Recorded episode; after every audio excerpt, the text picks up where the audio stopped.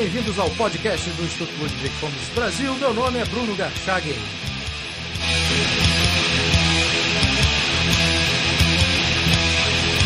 Hoje eu converso com Douglas Cavalheiro, mestrando em filosofia e colunista em relações públicas da revista O Coyote.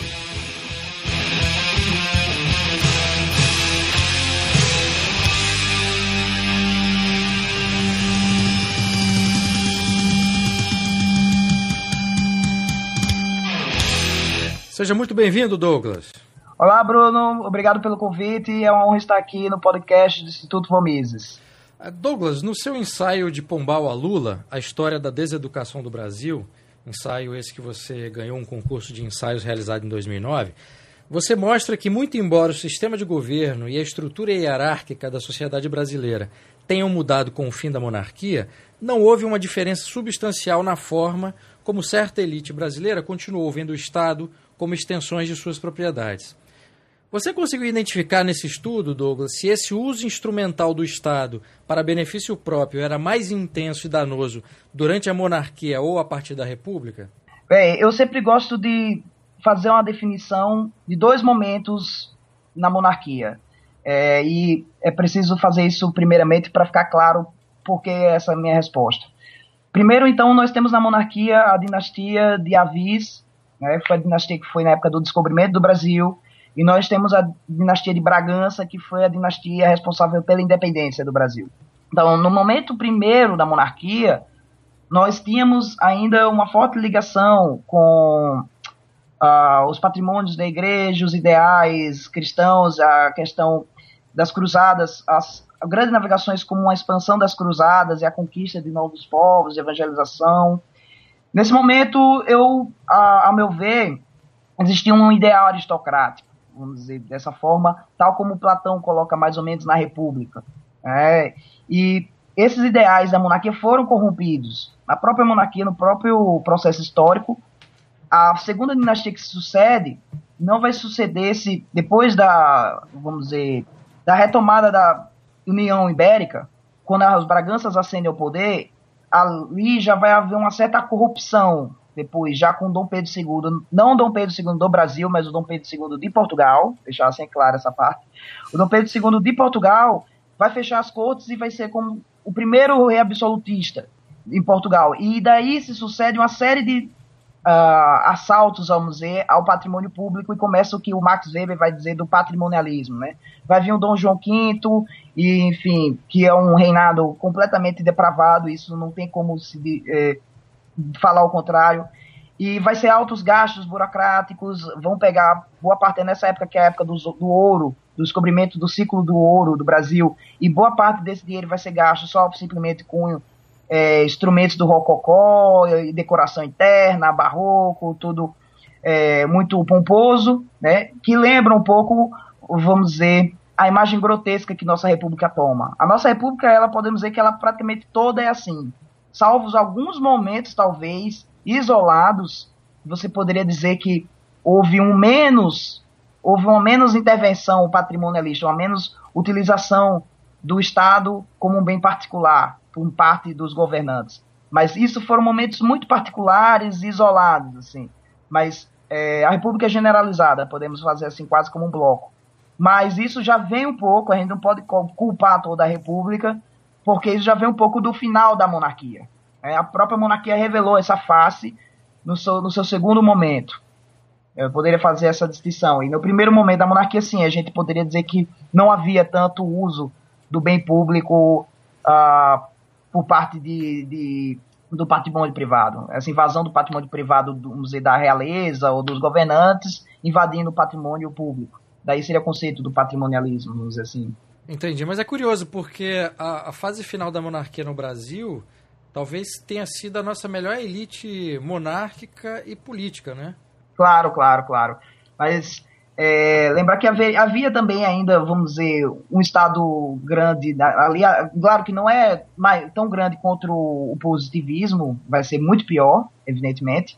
Ali era o momento foi um momento bom, eu também considero como um momento bom, mas ao ver a, a, o que sucede ali na, na, nos Braganças, os Braganças vão deixar é, que haja ação já dos, das pessoas, como posso dizer, seguindo a mentalidade iluminista e não vão ser, vai, não vai ser criada uma, uma elite intelectual. Então, houve uma falha, uma falha grave que foi que não se fez uma elite cultural durante a dinastia de Bragança.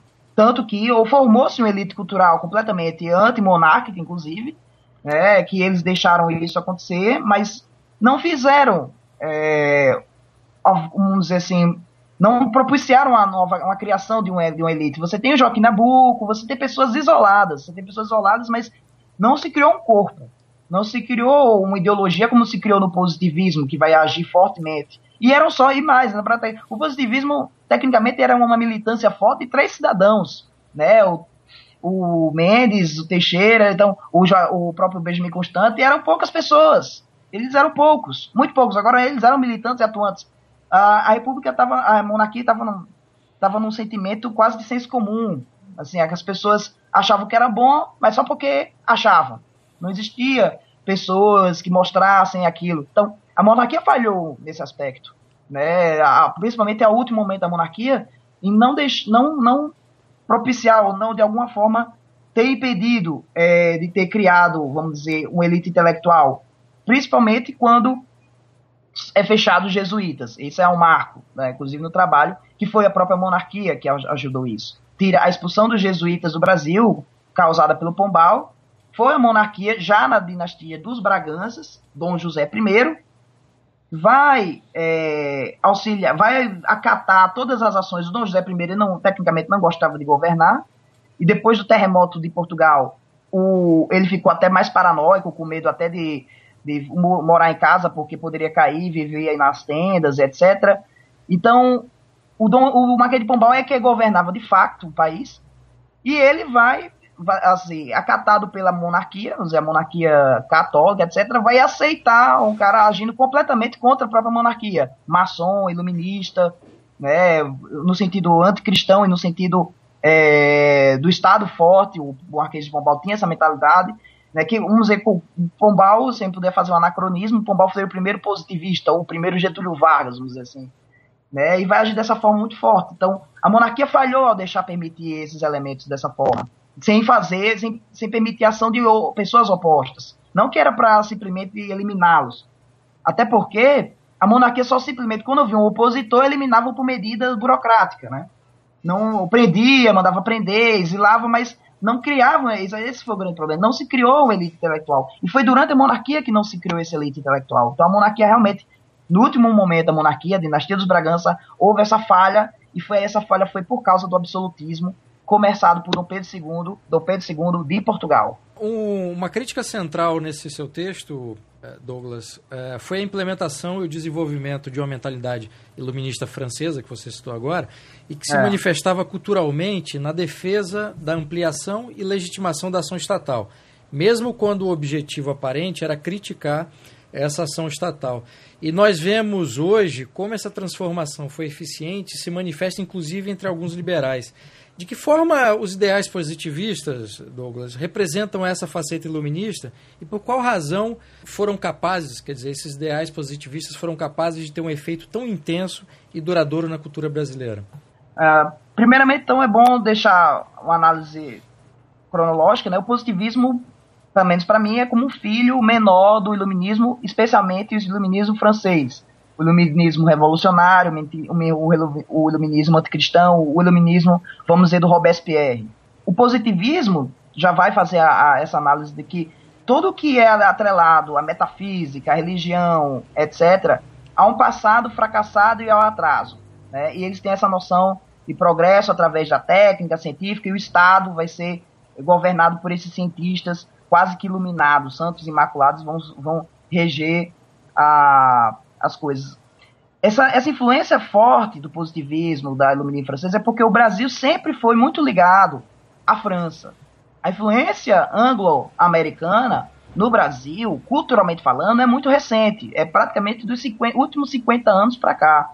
Desde do primeiro, primeiro português que pisou no Brasil, a influência cultural dos portugueses já era francesa. A árvore é, é genealógica do, dos reis terminava, inclusive, no, na dinastia dos Merovingios, lá no, no, que vai dar o Pepino Breve, isso na Alta Idade Média. Então, vai ter muita ligação então dos antigos francos com, com, com os lusitanos. Pode-se fa fazer essa ligação. Então, sempre a França foi o berço cultural de Portugal, vamos dizer assim. Então, do Brasil também a França é o berço cultural. Né? Salvo só os últimos anos que você percebe uma, uma influência americana mais hegemônica. O, a, a influência francesa, da cultura francesa, cai muito forte no Brasil. Sendo que a expulsão dos jesuítas, o elemento que eu tinha colocado, que foi uma influência é, da, da, do iluminismo francês, vamos dizer, uma contracorrente dentro da, da filosofia francesa, dentro do, do, dos conflitos já lá por volta do século XVII, XVIII.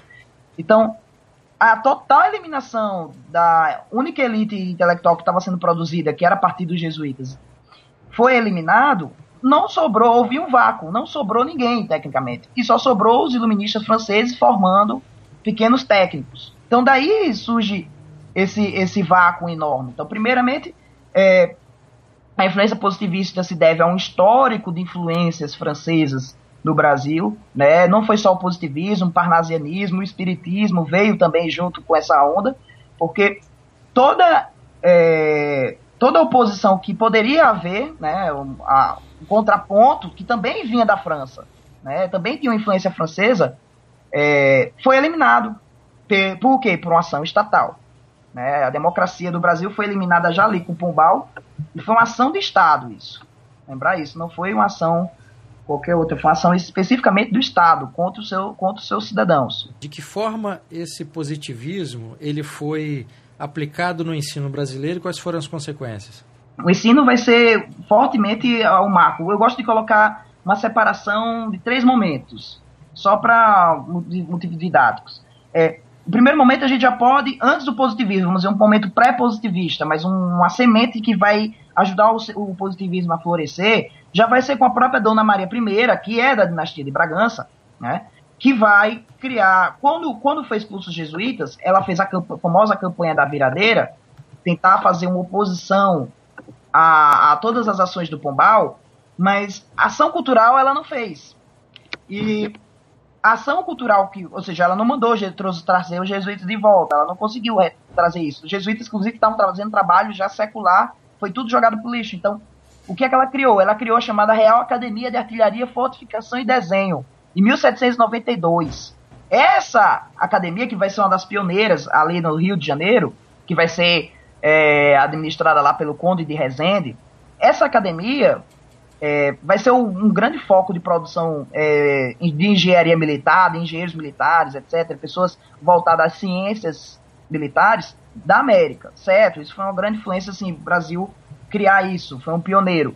Mas houve só isso, e isso focalizava, então, criava, incentivava a criar uma criação de uma mentalidade fortemente voltada para uma técnica, ainda mais uma técnica militar. Exatamente por isso, vamos dizer assim, eu coloco essa criação dessa fortificação, eu considero assim como uma semente inicial, precursora, do que é, vai causar, vai, o que vai trazer o positivo para cá e o que vai deixar o positivismo com uma raiz tão forte no Brasil.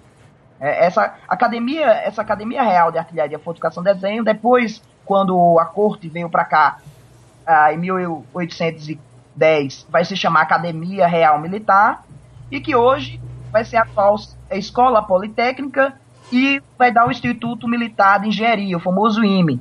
Então, é, esses são os polos educacionais. Né? Enquanto é, os, até os países hispânicos, os colonizados pela Espanha, tinha já surgimento de algumas universidades por padres, o Brasil estava sendo formado a educação, a pequena educação superior era uma educação do Estado, né? era uma ação do Estado, criado pela rainha, administrada pelo Estado, com a função de fazer a defesa do Estado. Então, a rainha, que era, dizer, lembrando aquela coisa da primeira pergunta, né? Era da monarquia, a monarquia teve um momento ainda melhor em relação à república, mas esse momento final foi muito, vamos dizer, um derrocado, um momento que houve uma queda mesmo. Porque ela, vamos dizer, a própria monarquia, no seu momento final, vai criar todo o arcabouço para depois a, a, mentalidade positivista que vai vir. Eles, eles arrumaram a sala e os positivistas chegaram e foram dormir. Foi mais ou menos, você poderia fazer analogia desse aspecto. Então, isso seria um aspecto pré-positivista, um, um, ou seja, o povo começou aqui no Brasil a ser educado fortemente uma mentalidade militarista, belicista, voltada para o Estado, para a defesa do Estado.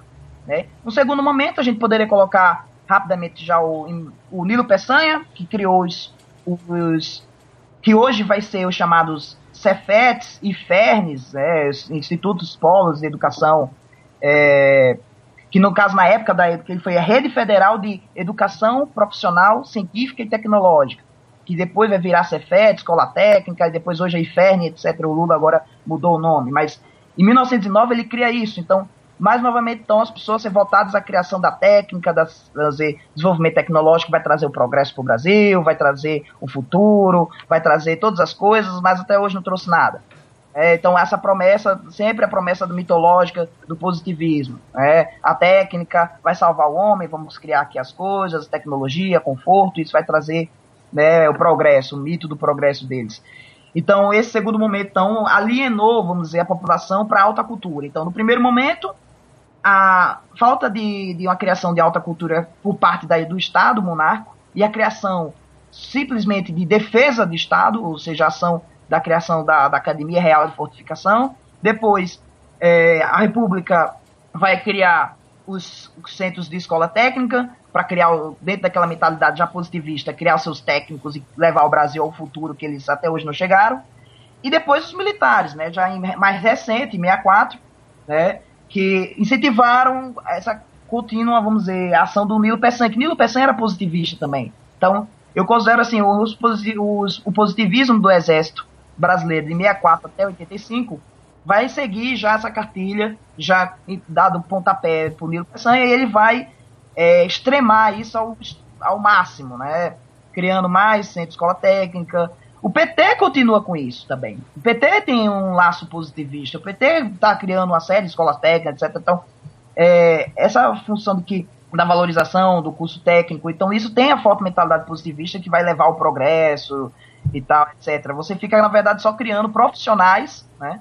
Que vão ficar desempregados, evidentemente. O Estado, é, eu não sou é, lembrar isso, não, não deve ser contra a profissionalização das pessoas, né?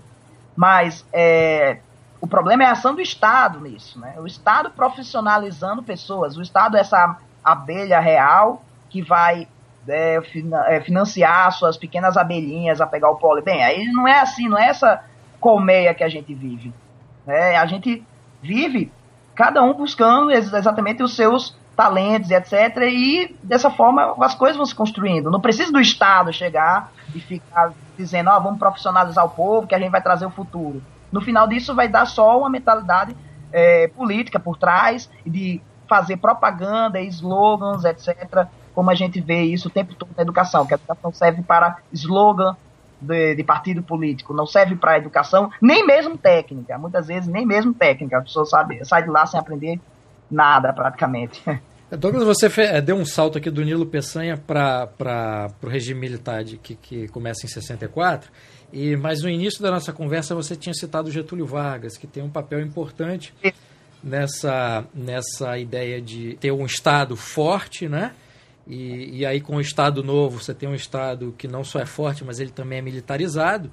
E você tem a ação do Gustavo Capanema, que era ministro da Educação, que também deu uma contribuição muito forte para essa ideia de formação cultural que desenvolveu essa mentalidade estatista. Né? Eu queria que você falasse um pouco sobre esse período. É claro, é, o, Getúlio Vargas ele vai ter um marco enorme nisso. Né? O, primeiro você tem o Nilo, rapidamente, com uma semente, depois você tem o, todo o caudilismo gaúcho já, né? toda a mentalidade do Rio Grande do Sul é muito forte, já pelo Júlio Castilhos, e o positivismo é muito forte lá. É, então todos os governantes vindos do Rio Grande do Sul têm essa mentalidade.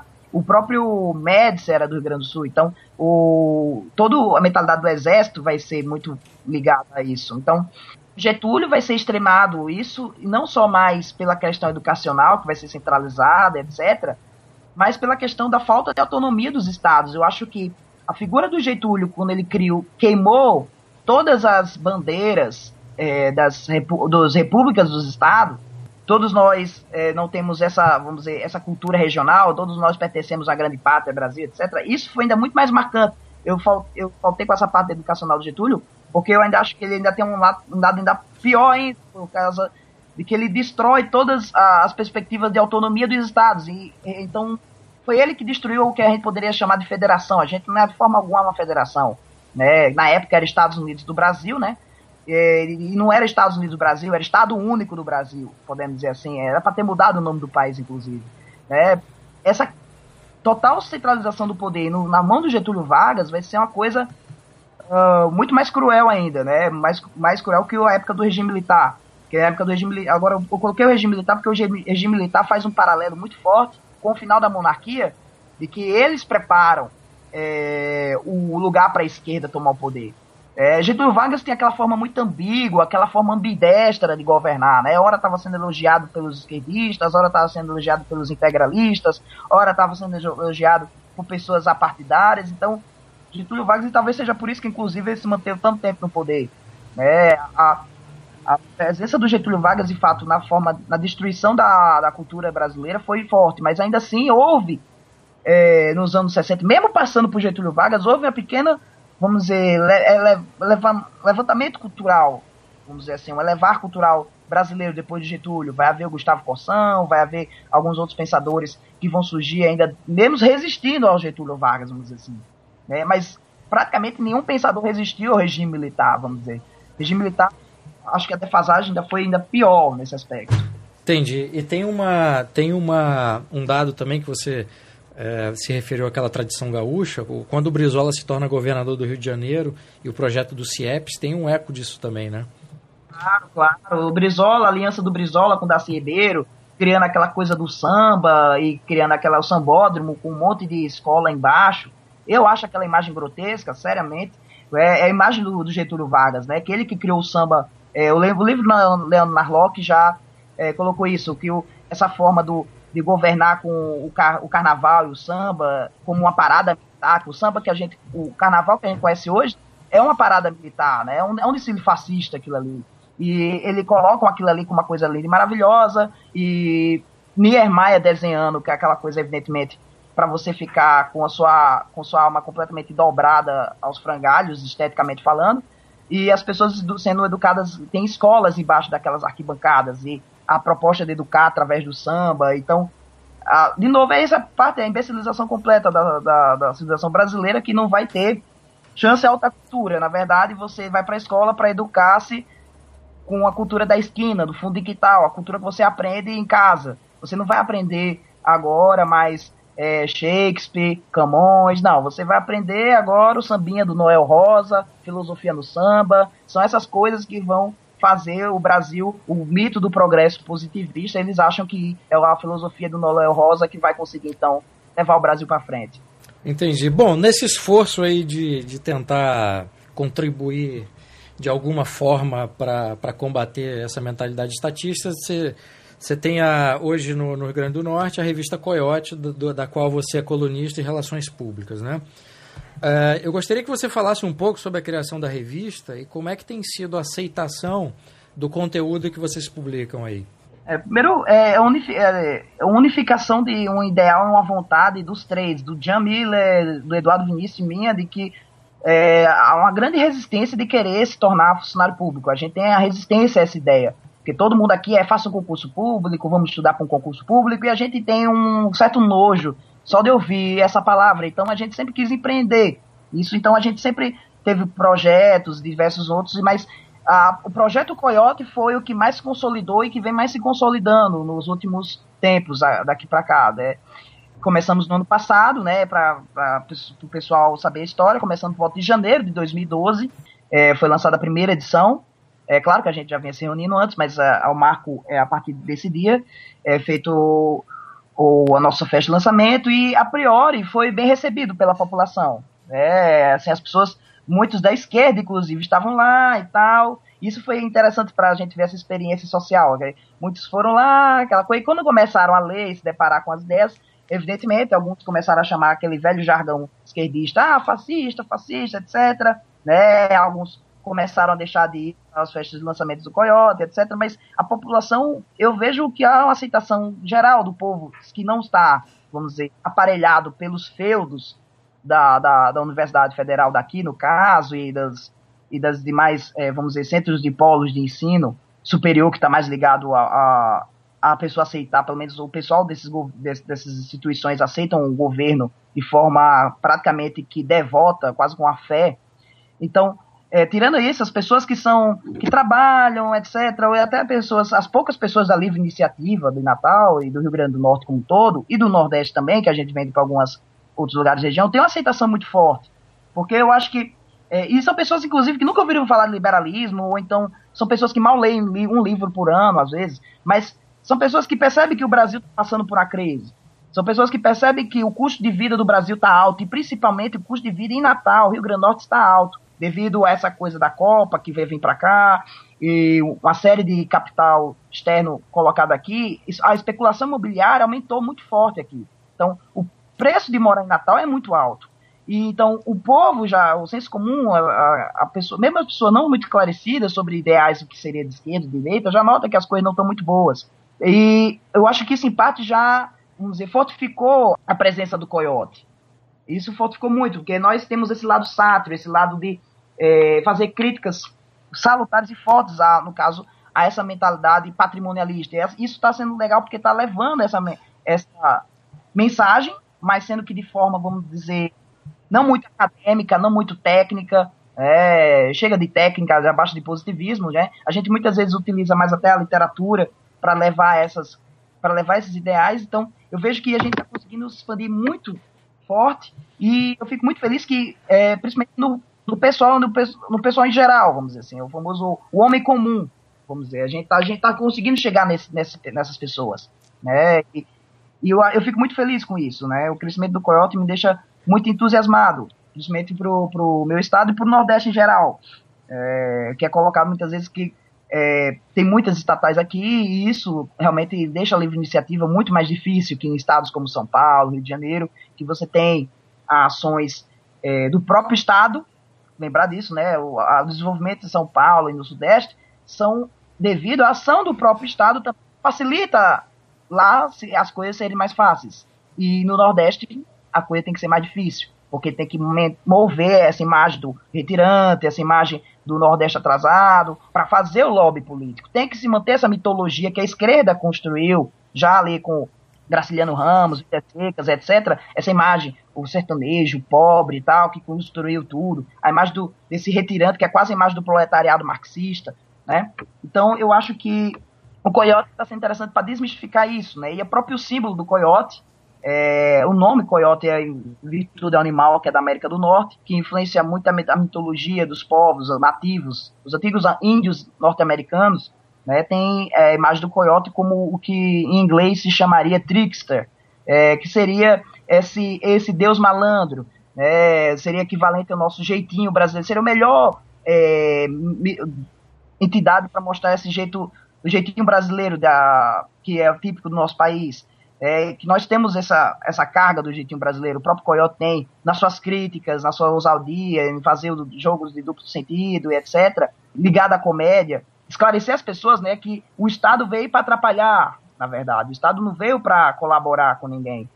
É, o Estado vem para sempre mandar medida administrativa, deixar as coisas mais burocráticas e não fazer riqueza, evidentemente. O Estado não faz riqueza nenhuma, quem faz riqueza são as pessoas. Né? Então, nós queremos devolver essa riqueza de ideias que foi roubada pelo Estado, né, através de uma mentalidade construída através de longos anos. Então, a gente está querendo construir isso. Então, por isso que é, o, o, nome Coyote, da, daí a explicação disso. Que muitas pessoas perguntam, é, curiosamente. Douglas, muitíssimo obrigado pela entrevista. Muito obrigado, Bruno, Instituto Mises. Um abraço especial a todos que trabalham com o Hélio Beltrão, com o Fernando Chioca, o Roberto Chioca e o Cristiano Chioca. O Instituto Mises ajudou muito e ajuda o Coyote, ajudou a gente quando estava no, no, terceira é, conferência lá da escola austríaca. E somos um parceiro e o Coyote fica sempre um resumo de um livro do Instituto Mises. Então, eu, como representante do Coyote também, não só como o Douglas, mas como representante do Coyote, sou muito grato a dar essa entrevista ao Instituto Mises, que tem sido é, muito importante para difundir as ideias da liberdade pelo todo o Brasil. Obrigado. Obrigado.